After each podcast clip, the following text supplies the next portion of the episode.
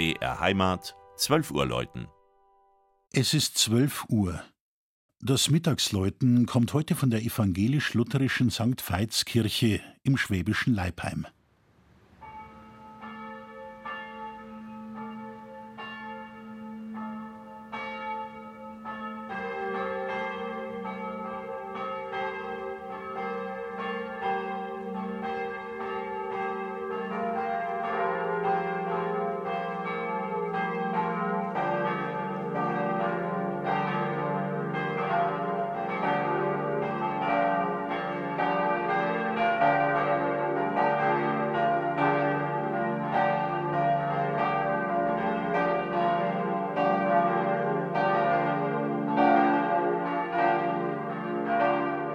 Eisenbahn, Autobahn, ehemaliger Fliegerhorst.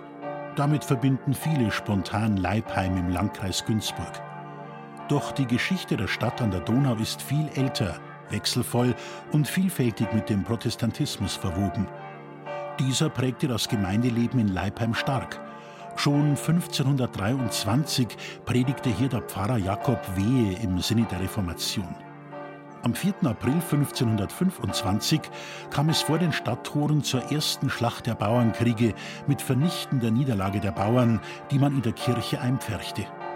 Gefangene Anführer, darunter Pfarrer Wehe, wurden geköpft. Erst 1531 wurde Leipheim offiziell evangelisch. Und mit ihr die mächtige St. Veitskirche, zusammen mit dem Schloss das Wahrzeichen der Stadt.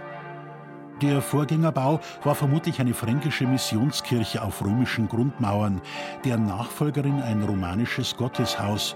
Davon zeugen sichtbare Buckelquader in der Turm- und Sakristeiwand sowie Mauervorsprünge eines früheren Querschiffs. Außen schlicht gehalten entstand das Bauwerk von 1330 bis 1448.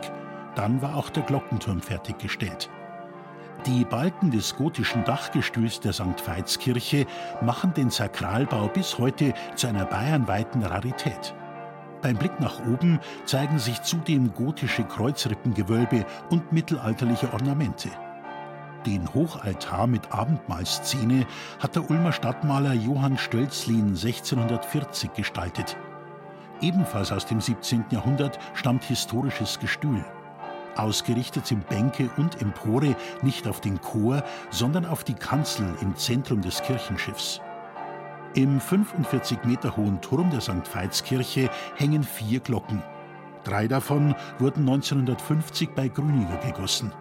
Die kleinste Glocke von 1920 hat als einzige den letzten Weltkrieg überdauert. Sie trägt die Inschrift Friede sei mit euch. Das Mittagsläuten aus Leipheim von und mit Christian Jungwirth.